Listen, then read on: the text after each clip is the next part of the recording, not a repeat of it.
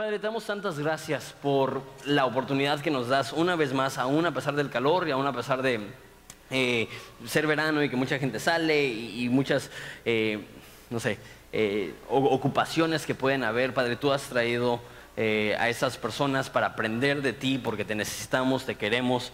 Padre, te pedimos que nos hables de una manera real, de una manera profunda, de una manera bella. Padre, te pedimos que todo lo que veamos hoy sea no solamente de buena información, pero que sea también eh, algo que nos transforme, porque entendemos y sabemos que la Biblia está viva, es, más cortante que cualquier espada de dos filos, entonces te pedimos eso. En el nombre de tu Hijo precioso, Jesús, amén.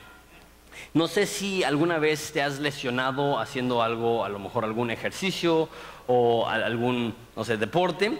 Eh, yo patinaba de chavo, de hecho la razón que ya no patino es porque me lesioné el tobillo cuando tenía 18 años y ya nunca me pude recuperar al 100, pero por ejemplo me rompí la clavícula, me esguincé quién sabe cuántas veces. Y cuando regresas después de una lesión lo más común es que estás con un poquito de, cautela, con un poco de preocupación, con un poco de miedo inclusive. Si eres futbolista y te has lesionado el tobillo, que es probablemente la lesión más común, cuando pateas el balón no, le pateas con la misma intensidad, cuando te barres no te barres con la misma fuerza, porque eh, te lastimaste y ya tienes miedo. Y de hecho en, Estados Unidos eh, y en inglés hay un dicho que se dice de volverte a subirte al caballo, to get back on the horse que es esa imagen de una vez que te lanzó el caballo y te diste tu buen trancazo, da miedo, da cierta cosa volver a subirte al caballo, que tiene cierto temor. Y eso es más o menos lo que estaba pasando en esta historia. Si les puedo recordar un poquito del contexto, Israel fue a la guerra y perdió perdió porque eh, en la primera ciudad que habían conquistado, que se llamaba Jericó, Dios les dijo, no vas a tocar nada, todo se va a quemar o lo de valor va a ser para el templo, para la casa de Dios, pero nadie puede agarrar nada. Y había un hombre que se llamaba Acán, que tomó de lo que era prohibido y gracias a ese pecado de Acán, eh, el pueblo de Dios no pudo ganar y esa es la historia que, sucede justo después de eso. Si tienen sus Biblias, Josué 8.1 dice, Jehová dijo a Josué, no temas ni desmayes, toma contigo toda la gente de guerra y levántate y sube a Ai. Mira que yo he entregado en tu mano al rey de Ai y su pueblo y su ciudad y su tierra. Entonces lo que Dios le dice a, Josué es, no tengas miedo, ve a la guerra, ese es mi hijo, no se preocupen, este, ve, a la guerra, yo estoy contigo, van a poder conquistar, van a poder... Eh, ganar en esa guerra, pero le tiene que decir no tengas miedo. Porque imagínate, ya fueron derrotados, ya murieron muchas personas y, después de una derrota es normal que haya temor. Así como después de una lesión es normal que haya temor. Pero Dios le dice y le conforta diciendo, vas a tener victoria, voy a estar contigo, el pecado que ocurrió ya está en el pasado. Y dice versículo 2, y harás a Ai y a su rey como hiciste a Jericó y su rey, solo que sus despojos y sus bestias tomarán para ustedes. Podrás pues, pondrás pues emboscadas a la ciudad detrás de ella. Entonces, lo que vemos aquí que, sucede es que después de la derrota inicial, Dios le dice, vas a poder derrotar a Ai y a su rey, como lo hiciste con Jericó, pero va a ser diferente porque en Jericó no podías tomar las cosas y aquí está diciendo, puedes tomar todo como despojo, o sea, puedes tomar todo como, como, como un botín para ti. Qué, triste, qué, bueno de parte de Dios, ¿no? Que, los que van a la guerra puedan tomar las cosas que pues, ellos están trabajando, pero qué triste para Acán, que él robó, él tomó lo que no debió de, lo que no debió de haber tomado y a causa de eso murió a causa de eso lo, mataron. Y la próxima guerra, Dios dice, agarren lo que quieran. O sea que si acá no hubiera obedecido, no hubiera muerto y hubiera tenido el mismo botín que tanto quería. Lo que hizo es que desobedeció a, Dios, desobedeció a Dios. Vamos a hablar un poco más de esto. Pero en la primera conquista todo era para Dios. En la segunda conquista dice, quédense con lo que quieren, hasta con los animales. Una vez más, qué tonto parece el pecado de Acán ahora. Hablamos un poco más de eso en un segundo. Pero bueno, eh, el libro de Josué obviamente es historia y, son porciones narrativas. Entonces, esa porción básicamente narra cómo, fue la batalla contra Ai. No hay mucho que aprender para nosotros en nuestra vida espiritual. Simplemente es muy interesante. Entonces lo, voy a leer un pasaje largo, voy a explicar unas cuantas cositas y luego ya vamos a ver aspectos generales, pero voy a leer bastante, casi todo el capítulo de una. Versículo 3 dice, entonces se levantaron Josué y toda la gente de guerra para subir contra Ai, y escogió Josué treinta mil hombres fuertes, los cuales envió de noche, y les mandó diciendo, atended, eh, atended, pondréis amboscada eh, a la ciudad detrás de ella, y no os alejaréis mucho de la ciudad, y estaréis todos dispuestos. Voy a cambiar a esto, porque no traje mis lentes y no veo bien. Y, yo y todo el pueblo que está conmigo nos acercaremos a la ciudad y cuando salgan ellos contra nosotros, como hicieron antes, huiremos delante de ellos. Y, y, ellos saldrán tras nosotros hasta que nos alejemos de la ciudad, porque dirán, huyen de nosotros como la primera vez, huiremos pues delante de ellos. Entonces ustedes se levantarán de la emboscada y tomarán la ciudad, pues Jehová su Dios la entregará en sus manos. Y cuando la hayan tomado, le prenderán fuego y harán conforme a la palabra de Jehová mirad todo, mirad que os los he mandado. Entonces eh, Josué envió y, ellos fueron a la emboscada y se pusieron entre Betel y Ai, al occidente de Ai, y Josué se quedó aquella noche en medio del pueblo. Entonces nos explica la, estrategia.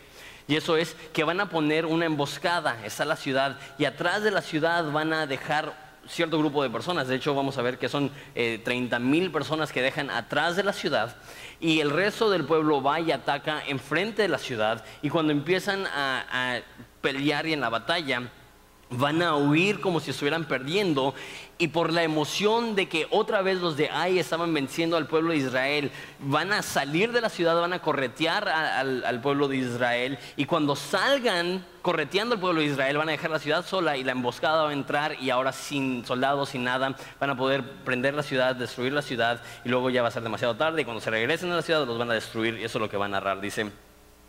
Este, y levantándose Josué muy de mañana, pasó revista al pueblo y subió él y con los ancianos de Israel delante del pueblo contra Ai. Y toda la gente de guerra que con él estaba subió y se acercó y llegaron delante de la ciudad y acamparon al norte de Ai. Y el valle estaba entre él y Ai. Y tomó como cinco mil hombres y puso en emboscada entre Betel y Ai, al occidente de la ciudad y así dispusieron al pueblo todo el campamento al norte de la ciudad y su emboscada al occidente de la ciudad. Y Josué avanzó aquella noche hasta la mitad del valle.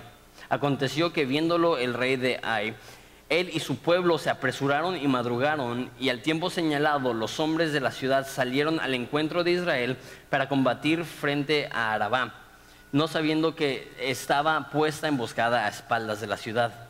Entonces Josué y todo Israel se fingieron vencidos y huyeron delante de ellos por camino del desierto. Entonces fingieron que estaban siendo vencidos, corren, se alejan de ellos y no quedó hombre en Ai ni en Betel que no saliera tras de Israel. Por seguir a Israel dejaron la ciudad abierta.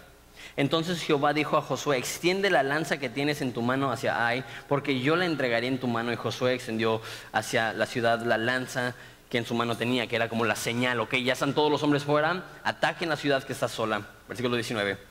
Y levantándose prontamente de su lugar los que estaban en la emboscada, corrieron luego que él alzó su mano y vinieron a la ciudad y la tomaron y se apresuraron a prenderle fuego. Y los hombres de ahí volvieron el rostro y al mirar, he aquí que el humo de la ciudad subía al cielo y no podían huir ni a una parte ni a otra porque el pueblo que iba huyendo hacia el desierto, se volvió contra los que le seguían. Entonces hay los que estaban atacando en la ciudad, están los que salieron de la ciudad y se voltean y hacen como un sándwich de soldados de Ai. Y se, pero eh, unos de un lado y otros del otro lado, y hirieron hasta que no quedó ninguno de ellos que escapase. Pero tomaron al rey de Ai y lo trajeron a Josué. Y cuando los israelitas acabaron de matar a todos los moradores de Ai en el campo y en el desierto, hasta donde los habían perseguido, todos habían, y todos los que habían caído a filo de espada hasta ser consumidos, todos los israelitas volvieron a ahí y tomaron la, y también la hirieron a filo de espada. Y el número de los que cayeron aquel día, hombres y mujeres, fue de doce mil, todos los de Ai porque Josué no retiró su mano que había extendido con la lanza hasta que hubo destruido por completo a todos los moradores de ahí. Entonces lo que está sucediendo es, eh, ya les comenté, salen de la ciudad, hacen una emboscada, intentan regresar a la ciudad y los que estaban en la ciudad salen y hacen como un sándwich y están por atrás y por enfrente y por los lados y los, los, los eh, empiezan a matar y dice que huyen al desierto y huyen a los campos y los persiguen y matan absolutamente a todas las personas, 12 mil personas. Y dice que Josué tenía alzada su mano, que, dices, eso está raro, pero está siguiendo el ejemplo de Moisés, que en una guerra en el libro de números, Dios le dijo, levanta tu vara y si mientras tú tengas levantada la vara, el pueblo de Israel va a ganar y el momento que tú bajes la vara, Israel va a perder. Entonces Josué, siguiendo el ejemplo, levanta la lanza y tiene la lanza levantada hasta que por fin cae el pueblo de Ai. Y toman el rey y dice versículo 17. Pero los israelitas tomaron para sí las bestias y los despojos de la ciudad, conforme a la palabra de Jehová que había mandado a Josué. Y Josué quemó a Ai y la redujo a un, a un montón de escombros, asolada para siempre hasta hoy. Y el rey de Ai lo colgó de un madero hasta caer la noche. Y cuando el sol se puso, mandó Josué que quitasen del madero su cuerpo y lo echasen en la puerta de la ciudad y lo levantaron sobre un gran y levantaron sobre él un gran montón de piedras que permanece hasta hoy. Entonces matan a todos los de Ai, pero no matan al rey. Al rey lo toman y lo cuelgan de, un, eh, ¿cómo se llama? De un hay una palabra donde cuelgan las personas, no me acuerdo. Este, lo, cuelgan, aquí dice un madero, y después lo bajan, lo ponen en la puerta de la ciudad, le echan un chorro de piedras para que todas las personas puedan pasar y ver eso es lo que pasa si te metes con el pueblo de Dios. Y este, versículo 30. Entonces Josué edificó un altar a Jehová, Dios de Israel, en el monte Ebal, como Moisés, siervo de Jehová, lo había mandado a los hijos de Israel, como está escrito en el libro de la ley de Moisés. Un altar de piedras enteras sobre las cuales nadie alzó hierro. Esa frase se escucha rara. Eso lo que está diciendo, como dice, piedras enteras, no, no son piedras cortadas, no es un altar de, de como bloques, son piedras echadas la una sobre la otra. Como está eh, bueno, y ofrecieron sobre él holocausto a Jehová y sacrificaron ofrendas de paz. Eh, también escribió ahí sobre las piedras una copia de la ley de Moisés, la cual escribió delante de los hijos de Israel. Eso es increíble. Después de la guerra, agarra, no sé si Josué, aunque dice Josué, pero es mucho si solamente fue él solo, a lo mejor él con unos escribas, y sobre las piedras empieza a escribir la ley de Moisés. Y cuando pensamos en la ley, tú y yo a lo mejor pensamos en los diez mandamientos. Y eso se escribe rápido, ¿no? No matarás, no matarás, no, darás falso testimonio, y todas las leyes se escriben rápido. Pero cuando la Biblia habla de la ley, no está hablando solamente de los diez mandamientos, está hablando del compendio de los primeros cinco libros de la Biblia, son 40 mil palabras. Entonces, eh, el escribir eso sobre unas piedras no creo que haya sido grabado tampoco, porque te imaginas eso sería imposible, sino toma probablemente eh, de alguna manera pintura y empieza sobre esas piedras enormes que no han sido cortadas a escribir toda la ley. Es muy interesante eso que en tiempo de guerra, en tiempo de, de batallas, se toma el tiempo el general del ejército de Dios para escribir esta ley. Versículo 33. Y todo Israel con sus ancianos oficiales y jueces estaba a pie uno y otro, a uno y otro lado del arca, en presencia de los sacerdotes levitas que llevaban el arca del pacto de Jehová. Así los extranjeros como los naturales. La mitad de ellos estaba hacia el monte Gerizim, y la otra mitad hacia el monte Ebal, de la manera que Moisés, siervo de Jehová, lo había mandado antes para que bendijesen primeramente al pueblo de Israel. Después de esto leyó todas las palabras de la ley las bendiciones y las maldiciones conforme a todo lo que está escrito en el libro de la ley. Entonces lo que escribió también lo leyó en voz alta. Y no hubo palabra alguna de todo lo que mandó Moisés que Josué no hiciese leer delante de toda la congregación de Israel, de las mujeres, de los niños, de los extranjeros que moraban entre ellos. Okay. Entonces lo que sucede, van a la guerra, destruyen a Ai y hacen un altar y ese altar son de piedras grandes que no habían sido cortadas, nada más es un altar muy, muy silvestre. Y sobre ese altar lo que hacían es que mataban animales. Y habían varias razones por las cuales se hacían sacrificios en el Antiguo Testamento, pero una de las principales era en agradecimiento.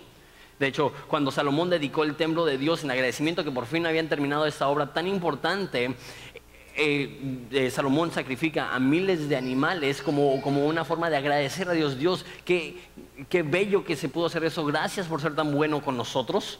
Entonces lo primero que hacen después de esta batalla es que edifican un altar y agradecen a Dios y después leen toda la ley. Una última observación antes de entrar a los puntos generales que les comentaba. Se me hace interesante que en versículo 33 y 35 dice que habían extranjeros que moraban con ellos.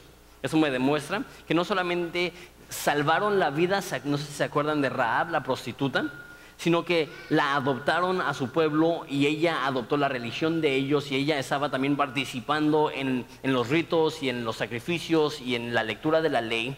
Y eso también me demuestra, aunque ya lo hemos hablado, eh, me demuestra que cuando Dios mata, o manda matar más bien en esto, no es porque Dios no quiera que sean salvas las personas, sino que por 400 años ha sido paciente y paciente y paciente y paciente.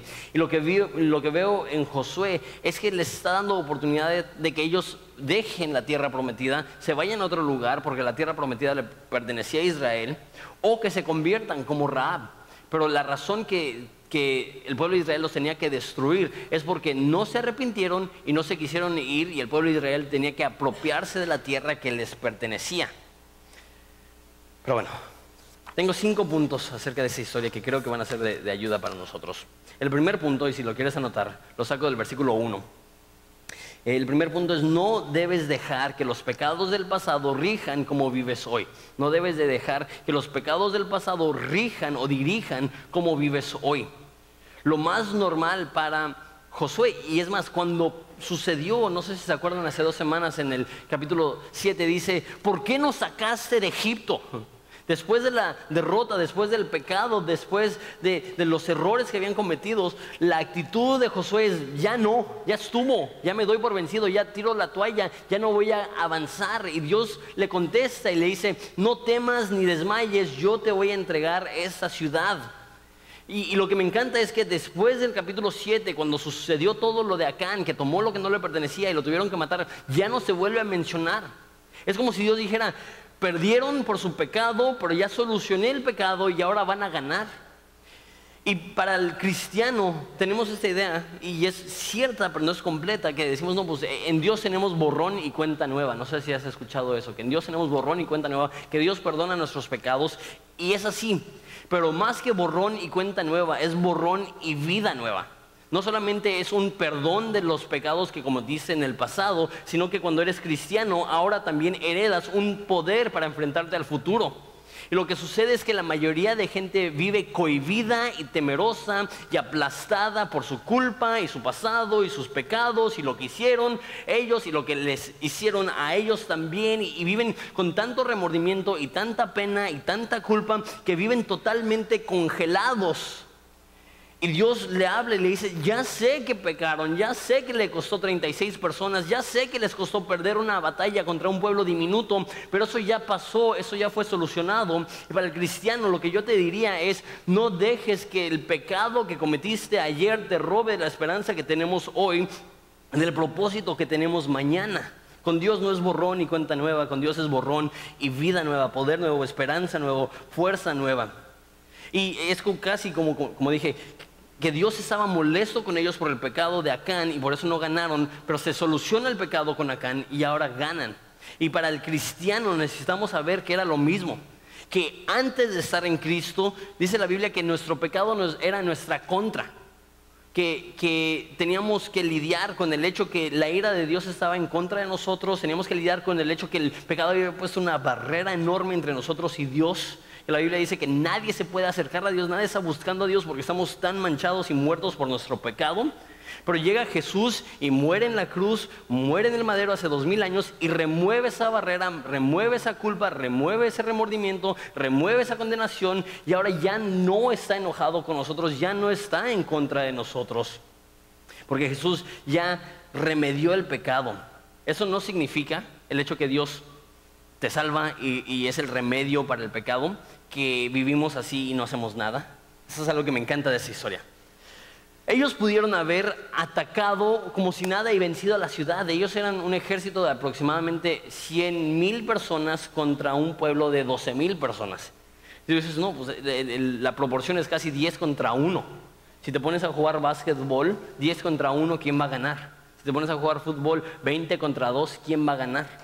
Entonces lo más sencillo hubiera sido ir nada más a la guerra como si nada e intentar conquistar la ciudad.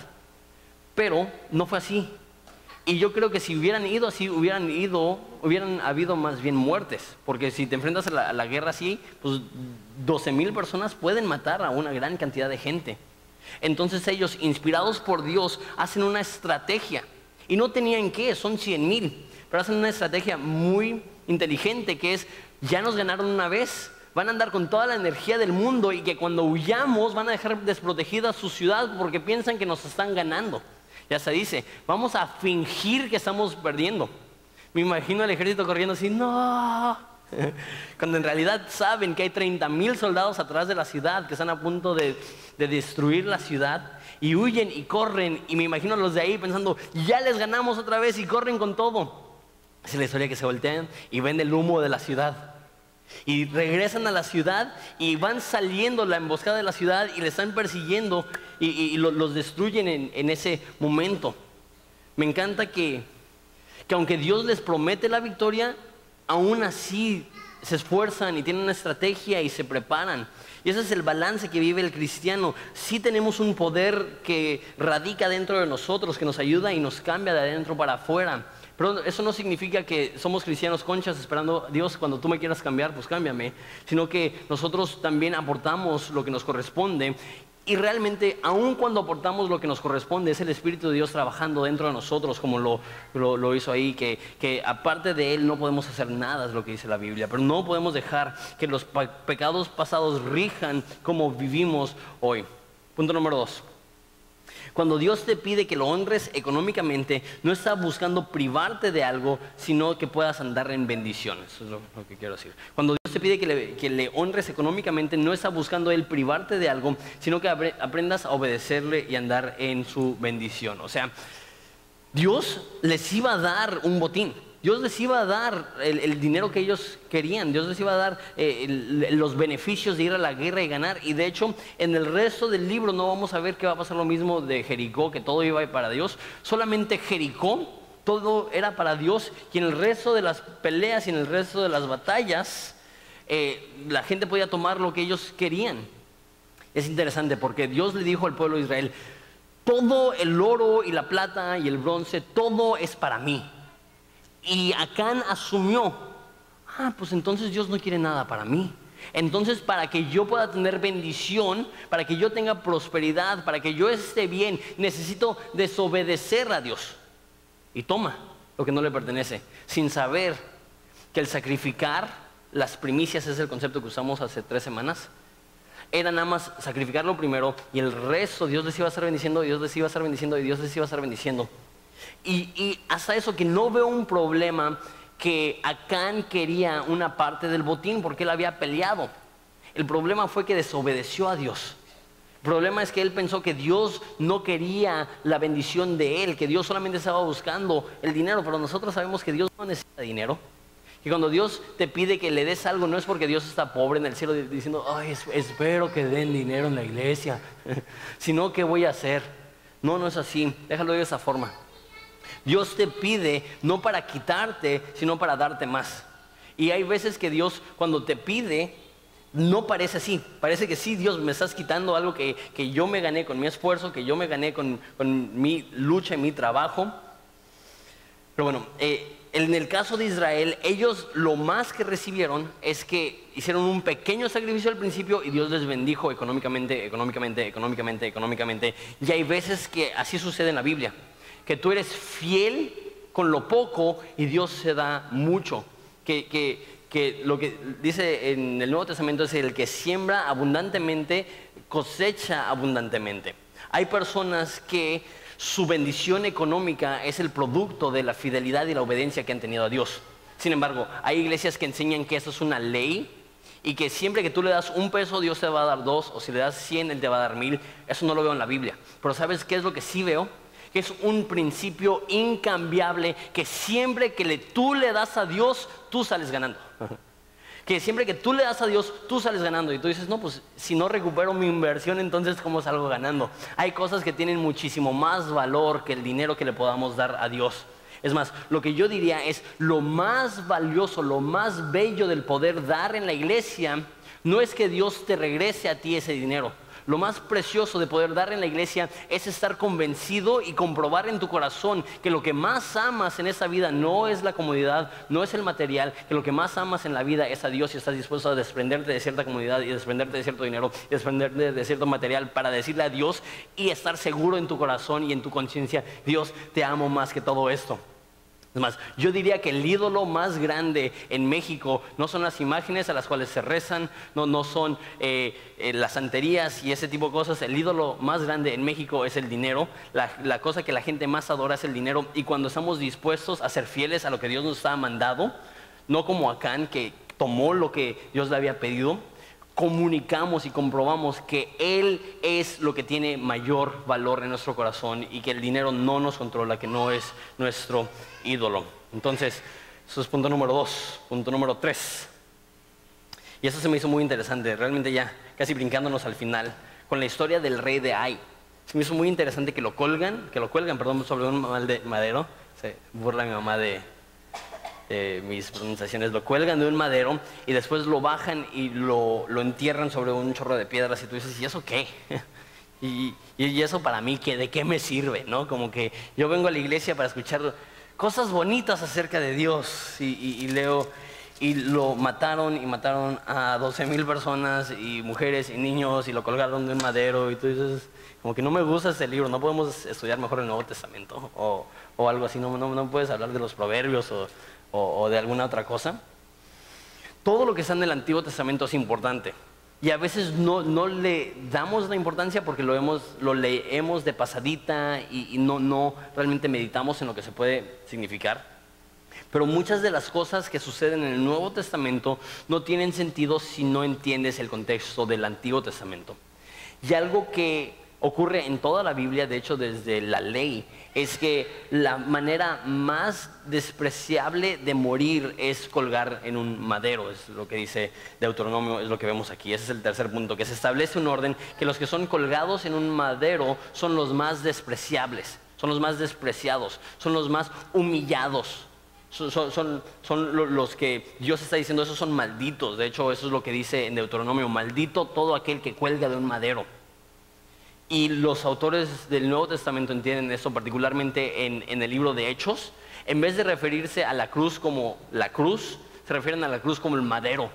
Sé que lo mataron colgándolo en un madero, es como Pedro describe la muerte de Jesús.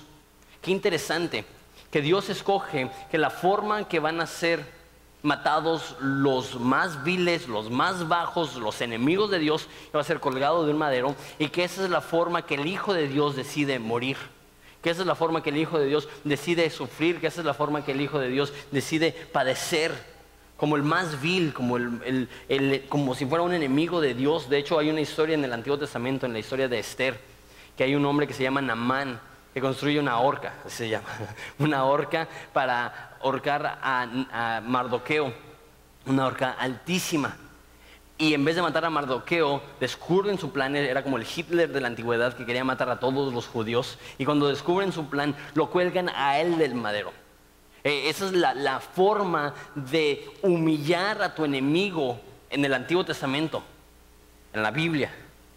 Se me hace interesante que la Biblia pinta la imagen más, más deshonrosa para los que son colgados del madero y Jesús fue colgado del madero. O sea, Jesús pasó por humillación para que tú y yo podamos disfrutar de restauración. Que, así como fue humillado el rey de Ai, tuvo que ser humillado Jesús. Y que él estuvo dispuesto a, morir de la forma más cruel, como un enemigo de Dios por amor a nosotros. Punto número cuatro. Eh, la adoración es la respuesta a lo que Dios ha hecho. Punto número cuatro es la adoración, es la respuesta a lo que Dios ha hecho. Después de la victoria, después de conquistar, lo que hacen es que establecen un altar y empiezan a, tener ahí su adoración y su sacrificio. Y como les dije, es, e, e, eso era la forma que adoraban. En el Antiguo Testamento la forma que se adoraba era a través de matar a un animal. Gracias a Dios que ya no adoramos así. En el Nuevo Testamento, una de las formas que adoramos es reunirnos con el pueblo de Dios y cantar. Es una de las cosas que hacía Jesús con sus discípulos, esa es una de las cosas que nos manda Pablo que hagamos, que nos juntemos y que cantemos en agradecimiento a Dios. Eso es súper, súper importante.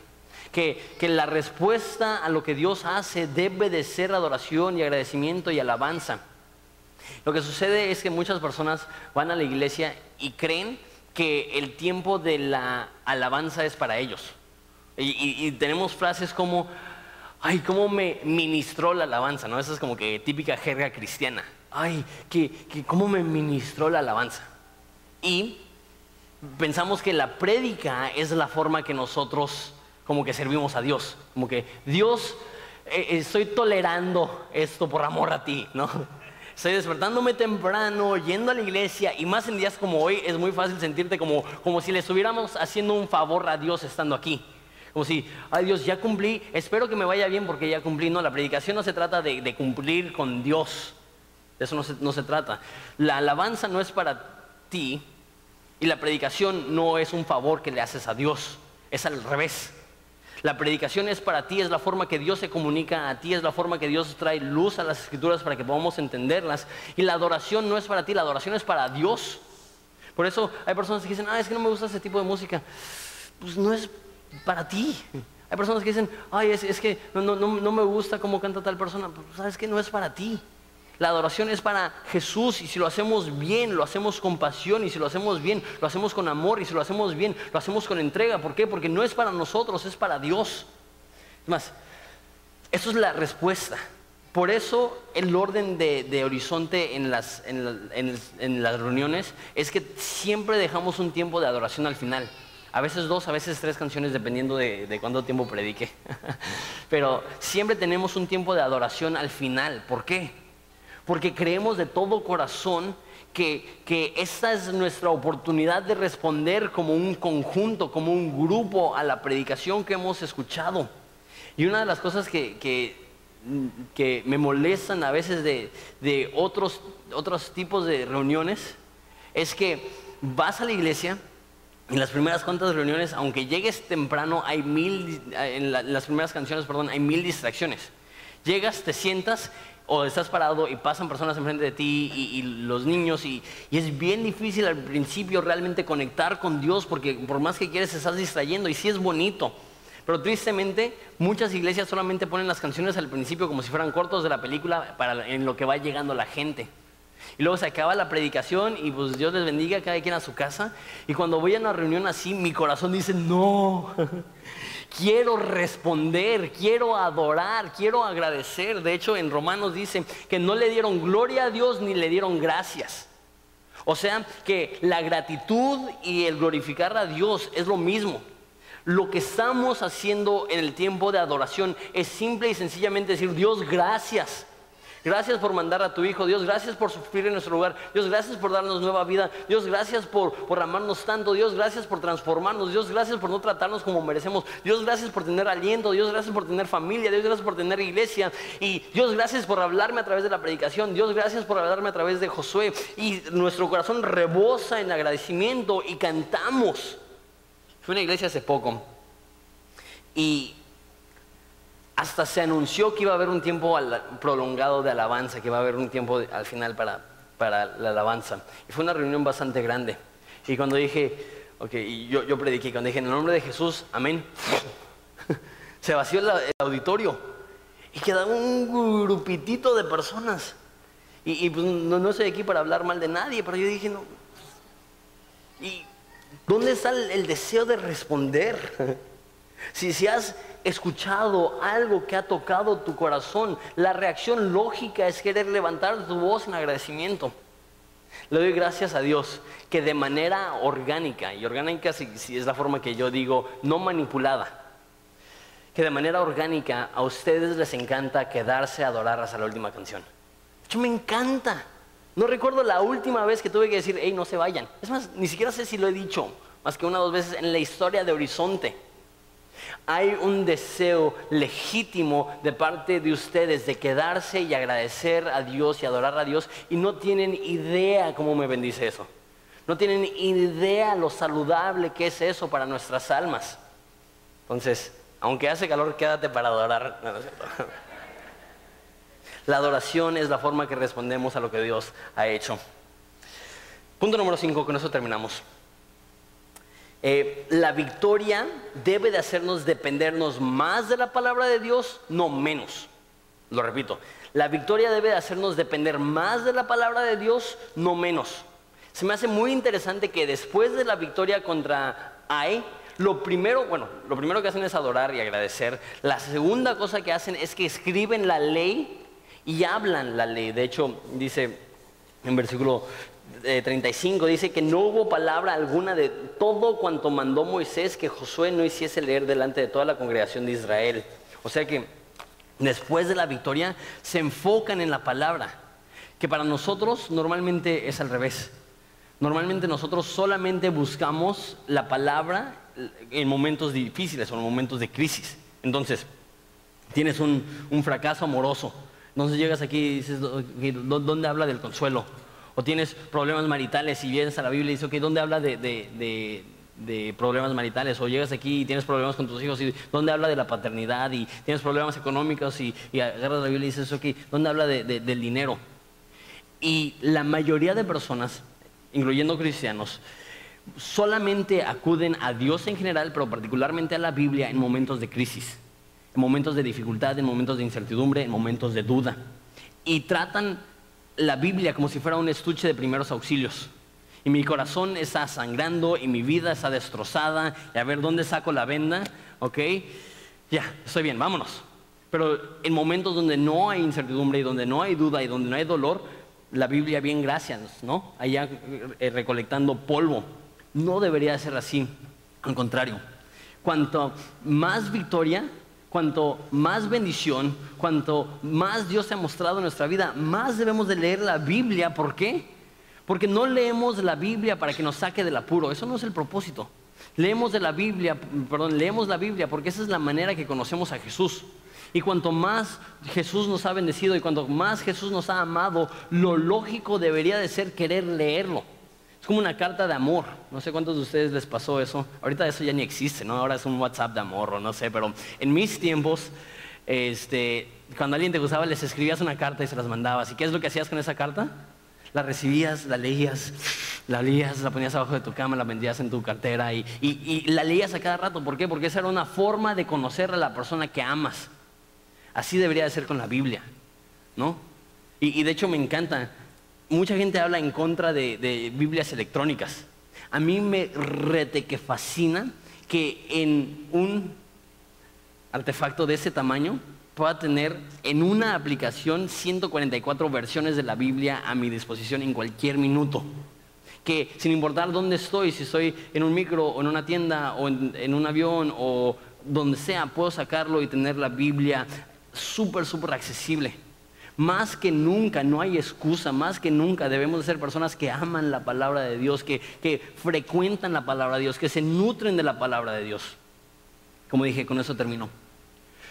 Yo creo que una de las razones más grandes, sino que la razón más grande por la cual hay muchos cristianos débiles en su caminar espiritual es por lo que le acabo de decir, que solamente acuden a la Biblia en momentos de necesidad y se enfocan en temas tan específicos cómo ser mejor persona, cómo cumplir mis sueños, cómo eh, casarme, cómo crear hijos, cómo tener una economía y todas esas cosas son buenas y qué bueno que vengas a, la, iglesia y a la Biblia para aprender de eso. Pero la Biblia no fue escrita para que sepas cómo manejar tus finanzas, no fue escrita para que sepas con quién casarte, no fue escrita para saber cómo ser mejor papá. Cumple con todas esas funciones, pero la Biblia fue escrita para que podamos conocer a Jesús. Y cuando lo vemos como si fuera algo acerca de nosotros, o, de, cómo vivir nuestra vida, siempre vamos a cerrar en el blanco. No es un estuche de primeros auxilios, mucha gente dice que es un mapa. Si se está apuntando a Jesús, va, pero no es un mapa del paso por paso de cómo vivir tu vida. Eso no se trata. La Biblia se trata de enamorarnos y de conocer a Jesús y por eso la leemos. Por eso la disfrutamos, por eso la meditamos, porque entendemos que lo más importante de la vida es conocer y amar a Jesús. Y la única forma de amar al Jesús verdadero es a través de conocer la palabra de Dios. Entonces, en resumen, no dejes que los pecados pasados rijan como vives hoy. No vivas en temor, no vivas en esclavitud, no vivas en vergüenza y en condenación, porque en Cristo somos nuevos y podemos enfrentarnos a la vida sabiendo que Él nos ha prometido su, Espíritu Santo acompañarnos, darnos fuerzas, darnos una esperanza. Punto número dos. Dios no te pide que le honres económicamente porque está buscando privarte de algo, más bien Él quiere bendecirte. Que cuando Dios te pide que seas fiel en tus ofrendas, no es porque Dios quiere quitarte algo, sino porque Dios quiere darte una mayor bendición. Como dije, a veces eso es económico, No siempre, pero Dios siempre te va a dar más a ti de lo que tú le puedas dar a Él. Eso es una ley espiritual. Punto número tres, que, es el punto más oscuro de eso, que Dios, esclavece, perdón, que Dios establece un orden, que todos los que son colgados sobre un madero son malditos y que Jesús estuvo dispuesto a humillarse con la humillación más profunda por amor a ti y eso debe de convencerte que Él te ama que si Dios estuvo dispuesto a hacer esto, a mandar a su hijo a sufrir como enemigo de Dios, porque Él quería rescatarte a ti, eso debe de, mover tu corazón. Y a la luz de eso, la adoración es una respuesta a lo que Dios ha hecho. El hecho que Jesús estuvo dispuesto a humillarse debe de producir en nosotros este agradecimiento. Punto número 5, la victoria debe de hacernos depender más de la palabra de Dios, no menos. David decía, tu palabra es dulce a mi paladar. Lo único que tenía David, eran los primeros cinco libros de la Biblia. Y si tú sabes, los primeros cinco libros de la Biblia probablemente son los menos prácticos de toda la Biblia. Esos son algunos de los libros más difíciles de leer, pero porque David podía conocer mejor a Dios a través de los cinco libros, primeros libros de la Biblia, él decía, es dulce a mi boca, es como, es como miel a mi paladar, es como paladar a mi miel, ¿no? Todo disléxico. La victoria, el hecho que Dios nos bendice, el hecho que Dios nos ama, hace que dependamos más de la palabra de Dios. ¿Les parece si nos ponemos de pie?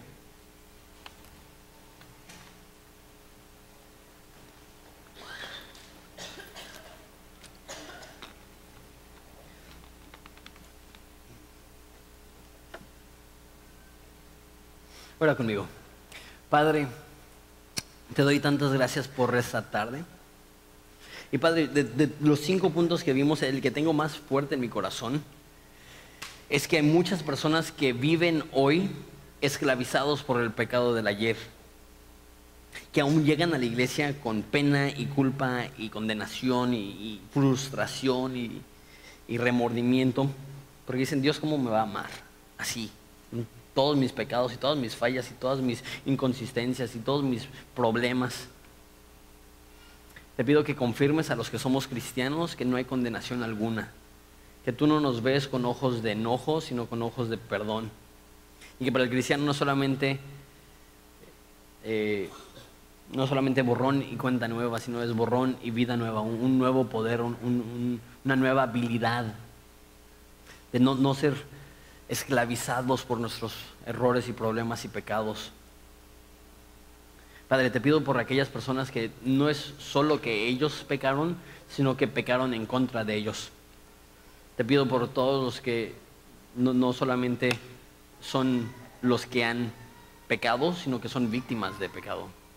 Aquellas personas que, que han sufrido una infidelidad marital, aquellos padres que han sufrido con un hijo rebelde, aquellos hijos que han sufrido con padres ausentes y el pecado del pasado rige ahorita su vida. Padre, te pido que tú hagas una obra en los corazones que sanes, tal modo que podamos salir transformados. Padre, también te pido que podamos tener un agradecimiento genuino y que se manifieste a través de canto. Te doy gracias por esta iglesia. Es un honor ser pastor aquí. Tantos lugares que, que hay, hay gente pero las reuniones son huecas. Hay asistencia, pero no hay una transformación real. Padre, te pido que este sea un lugar de esperanza para todos los que aquí venimos en nombre de Jesús. Hola, mi nombre es José Michel, soy uno de los pastores aquí en Horizonte Ensenada, encargado del Ministerio de Producción. Si este ministerio ha sido de bendición para tu vida, nos gustaría que nos mandaras tu historia. Escríbenos a horizonteensenada.gmail.com También, si quieres bendecir económicamente nuestro ministerio, puedes ir a horizonteensenada.org diagonal dar. Solo te pedimos que lo que des no interfiera con lo que hace tu iglesia. Gracias.